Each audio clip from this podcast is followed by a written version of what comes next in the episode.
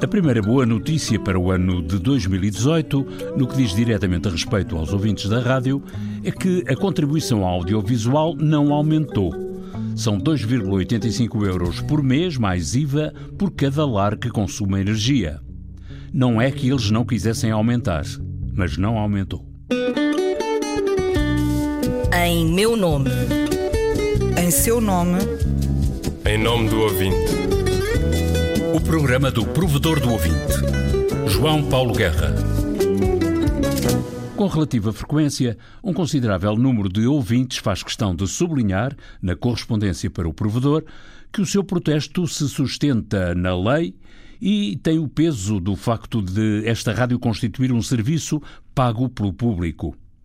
Queixe-se o ouvinte do que se queixar, volta ou não volta, lá vem o remoque. É lamentável que o dinheiro dos contribuintes sirva para pagar este tipo de serviço público, como se queixou um ouvinte de Vila Real. As queixas ao provedor visam motivos de atualidade, mas a história é antiga. Vem de 1933, do decreto que organizou os serviços radioelétricos, antes mesmo da realização de emissões experimentais da emissora nacional. Foi esse decreto de 33 que definiu o pagamento obrigatório de uma taxa por todos os proprietários de receptores radioelétricos. Publique-se e cumpra-se quem manda o nono governo da ditadura portuguesa e primeiro governo do Estado Novo, assinado António de Oliveira Salazar. Pois, caro amigo, os nossos sinceros parabéns. Muito obrigado. E já agora um esclarecimentozinho. O facto da emissora nacional lhe oferecer o aparelho de rádio não quer dizer que não deva tirar licença. Ah, bem sei, já estou preparado para isso. A taxa foi sendo paga porque, num regime de ditadura, manda quem pode e obedece quem deve. Mas, no extrator do regime, a desobediência começava a ter âmbito e caráter civil e os jornais de março de 1973 davam notícia de uma portuguesa absolvida no primeiro juízo correcional de Lisboa da acusação de não ter permitido a entrada, em residência à sua guarda, a uma brigada de fiscais da taxa da emissora nacional, acompanhados por um guarda da PSP. Lá iremos aos fiscais da taxa. As pessoas não gostavam de pagar a taxa. Mas se em 1973 os fiscais já não davam conta das taxas e os tribunais já não tinham mão nos processos, com o 25 de abril, cobrar a taxa passou a ser missão impossível. E foi então que o sexto governo provisório, neste caso representado pelo inefável Dr. Almeida Santos, descobriu a pólvora. Também temos que rever essas taxas uh, enverdar para um sistema de cobrança que não seja tão voluntário como até aqui, porque, como sabe, talvez saiba, há centenas de milhares de processos em situação de relaxo, os tribunais não têm a mínima possibilidade de julgar esses processos, portanto, o problema tende a agravar-se. Temos que ir para uma forma de pagamento de taxas uh, indireto, que não dependa tanto da vontade de, dos interessados e é a solução que se tem encarado, em todo caso não foi ainda concretizada, mas sê-lo-á em breve, seria uma solução através do consumo de energia elétrica. As taxas andaram embolandas pelo catálogo dos ministérios. Até que um dia, em 1977, já com outro governo, embora da mesma cor, o poeta Manuel Alegre, na qualidade de secretário de Estado, pegou no microfone e falou para dizer que a rádio em Portugal não se veria livre da taxa. Quanto à radiodifusão portuguesa, Está em fase de acabamento a lei da rádio, a qual, após aprovação em Conselho de Ministros, será enviada à Assembleia da República. Seguidamente, será elaborado um novo estatuto para a empresa. Outras medidas, lançamento, o que é muito importante, de uma nova taxa de radiodifusão. E foi financiada pelos ouvintes que a radiodifusão portuguesa se ingrou nas ondas artesianas. A taxa da rádio manteve-se em Portugal, para além de todas as vicissitudes, até mesmo quando Cavaco Silva entendeu por bem acabar com a taxa da televisão única. E logo quando se preparava a abertura do setor vídeo à concorrência dos privados. Com a entrada em funcionamento da televisão privada, o governo acabará com a taxa de televisão que presentemente é paga pelos proprietários dos aparelhos. Pretende-se assim que todos os portugueses possam usufruir gratuitamente do serviço público de televisão. A rádio e a televisão faziam-se no ar, mas decidiam-se nos bastidores. Em 1998, em entrevista a Francisco Sena Santos, na RDP, Alberto Arons de Carvalho apontou o dedo a uma oposição que tinha planos gerais de privatização para a rádio e televisão. Bastava cortar o pãozinho das taxas e a rádio, como a televisão, cairiam de maduras nas mãos dos privados. Esta questão da taxa de radiodifusão está a parecer uh, recorrente na discussão política nestes últimos uh, dias. O governo admite discutir esta questão, taxa de radiodifusão? Nós admitimos sempre discutir tudo, mas tenho a obrigação de prevenir as pessoas de que é uma ilusão pensarem que poupam algum dinheiro não pagando as famílias os tais 268 escudos, que aliás é a taxa de rádio mais barata de toda a Europa. Porque foi assim, com o fim da taxa, que começou o calvário que tem hoje a RTP e os contribuintes pagam, através do Orçamento de Estado, milhões e milhões de contos. O que significa que para as pessoas não é uma poupança deixarem de pagar os tais 278 escudos, ou seja, menos que um maço de tabaco por mês. Aliás, uma medida deste tipo teria também gravíssimas consequências, porque obrigaria a RDP a ir para o mercado publicitário, teria gravíssimas consequências para as outras estações de rádio. As rádios locais viveriam com imensas dificuldades se a RDP tivesse que recorrer à publicidade. Hum. O PSD anuncia a intenção também de, de, desencadear processos de privatização ou de propor a privatização de alguns dos canais da RDP. Uh, eh, o PS uh, eh, é hostil a essa ideia? Completamente hostil. Eu penso que a RDP tem hoje uma situação plenamente equilibrada e não está no nosso horizonte cometer os erros que o, que o PSD, aliás, cometeu quando se tratou da televisão pública. Gurados os planos de privatização da rádio e da TV, os profetas voltaram ao poder com um problema nas mãos a televisão pública, privada da taxa abolida por Cavaco, estava à beira da ruína.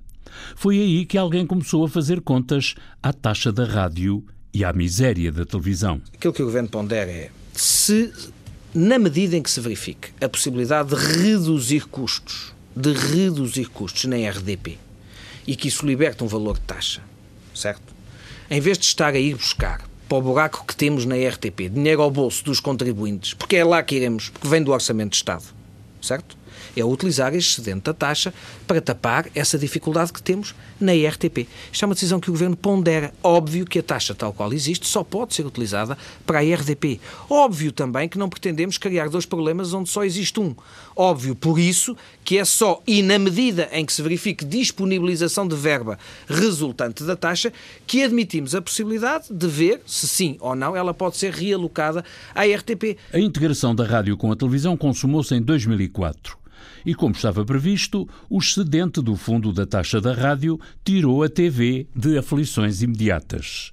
Dez anos mais tarde, no Parlamento, o presidente da entidade reguladora para a comunicação social, Carlos Magno, fez um retrato a traço grosso da integração da rádio com a TV. Eu acho que a rádio está a ser vampirizada pela televisão o que significa que a taxa, acabou a taxa de televisão já no século passado, eh, a contribuição do audiovisual é da rádio, vem na fatura, não vale a pena estar a explicar isto, a gente sabe o que é que se passa, e portanto a rádio eh, é um contribuinte líquido, digamos assim, para toda, para toda a empresa, e a rádio nem sempre beneficia com isso. Em maio passado, um ouvinte reformado de Viana do Castelo observava em mensagem ao provedor que a contribuição audiovisual não é opcional o que gera especial responsabilidade pela utilização desse dinheiro público.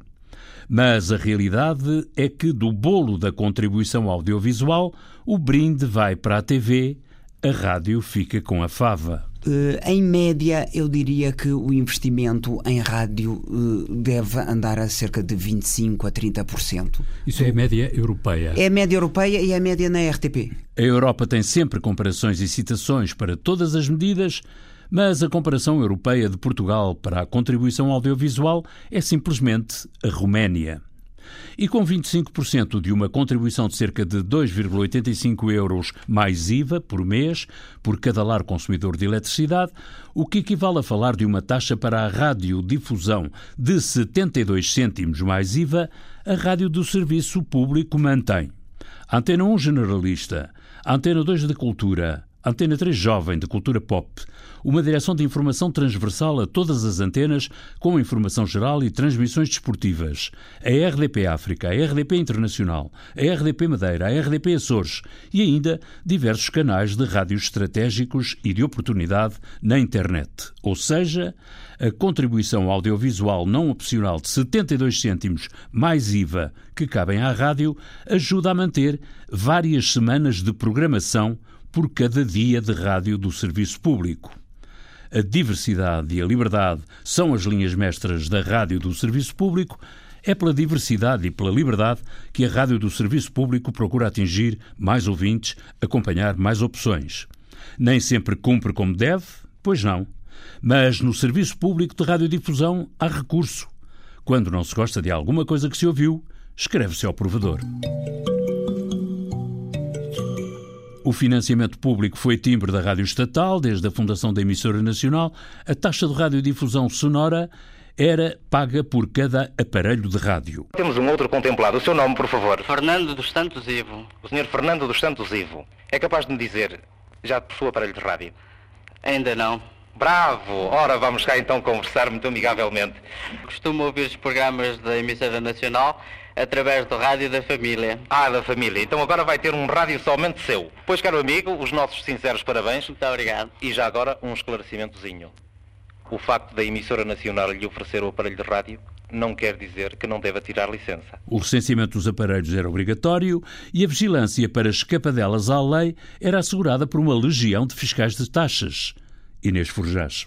Andavam dois a dois e tinham licença para entrar. O dia de trabalho, olha, saía-se para a rua, ia-se trabalhar para determinada zona e dentro dessa zona podia-se ir às residências que se quisesse. Regressamos ao passado, à boleia das memórias de um antigo fiscal da emissora nacional. José António de Souza Justo. Bateu à porta e depois vinha a pessoa, ou deixava entrar ou não deixava. Normalmente havia poucas que não deixavam entrar. Os fiscais entravam nas casas das pessoas para verificar se havia rádios ou televisores não declarados. A simples posse de um receptor implicava pagamento de taxa, mesmo se o aparelho não estivesse a funcionar. E era certo e sabido que, durante a chamada hora de expediente, os cidadãos tinham mesmo de deixar entrar os fiscais. No caso de não querer deixar entrar, havia fiscais que, olha, deixa andar. Mas a gente podia levantar uma auto-ocorrência ou uma auto-notícia. O auto-notícia era encontrando os aparelhos de rádio ou de televisão. O auto-ocorrência era um, a pessoa não queria deixar entrar, Éramos dois, um ficava à porta, o outro ia chamar a, polícia. A polícia chegava lá, dizia: Este senhor está da fiscalização, a senhora tem de deixar entrar os senhores. A senhora continuava a recusar a entrada, o polícia dizia: Olha, acompanhe-me à esquadra. O antigo fiscal Justo fala nas senhoras porque elas resistiam mais do que eles. A senhora normalmente é que, é que fazia mais obstrução e era a dona da casa. E às tantas até fechavam a porta. Quem impedisse a entrada dos fiscais pagava uma segunda multa. Elas não querendo deixar entrar, ia responder ao juiz. Uh, o juiz informava-nos, perguntava-nos o que é que se tinha passado, a gente respondia. E depois a pessoa normalmente tinha que pagar determinada quantia aos fiscais. Só que nós nunca recebemos nada, nada, nada, nada. Nunca quisemos receber nada. O que recebiam, sempre, era uma percentagem sobre a multa aplicada aos aparelhos não declarados. Dependia de, de, do valor da multa. A multa mais pequena, o fiscal ganhava 12, 12, 12 euros e 50 cêntimos, que eram 125 escudos. Mas isso dependia do tempo, as pessoas, muitas delas não sabiam. Diziam, eu já tenho isto há 5 anos, já tenho há 4, já tenho há 3. E depois a multa era também maior por ter aquilo há tantos anos não ter licença. Quantias que subiam e muito os salários dos fiscais. Salários que atingiam valores mais altos do que os de outros funcionários da emissora com mais habilitações. Quando fiz o quinto ano de liceu, concorri para terceiro oficial. Quer dizer, o terceiro oficial ganhava mais mil escudos. Com, com, o fiscal. Só que o fiscal, ao fim do mês, ao fim do mês recebia mais de mil escudos com participações de multas. Quando eram apanhadas sem a licença de rádio, as pessoas tentavam livrar-se da multa como podiam. A desculpa mais comum era de que tinham o aparelho à experiência. Os vendedores de, de rádios e televisões punham à experiência, aquilo passava um, um papel mas aquilo, a experiência eram só 15 dias. Havia também quem subornasse os fiscais com sucesso. Sabe, as pessoas ofereciam muito dinheiro aos fiscais para não ser multadas. José Justo garante que não aceitava subornos, muito pelo contrário. Ainda hoje se orgulha de ter sido um dos fiscais que mais multas passava. Eu, pelo menos, levantava muitos autos, quer dizer, havia casos em que, olha, uma pessoa levantava por dia 10, 12 autos e mais. Apesar de tudo, a entrada dos fiscais tinha regras que nem sempre eram cumpridas. Aos nossos dias chegaram relatos de tentativas de entrada forçada. O antigo fiscal nega tudo. Acontecia as pessoas dizerem isso para se livrarem de determinados casos. Que não tinham deixado de entrar porque pôs o pé na porta ou pôs isto ou pôs aquilo. Ninguém punha o pé na porta, minha senhora. Perante a justiça, a palavra do fiscal falava sempre mais alto. Com certeza. Mas em 1973, um juiz de Lisboa absolveu em dois casos duas mulheres acusadas de impedir a entrada dos fiscais.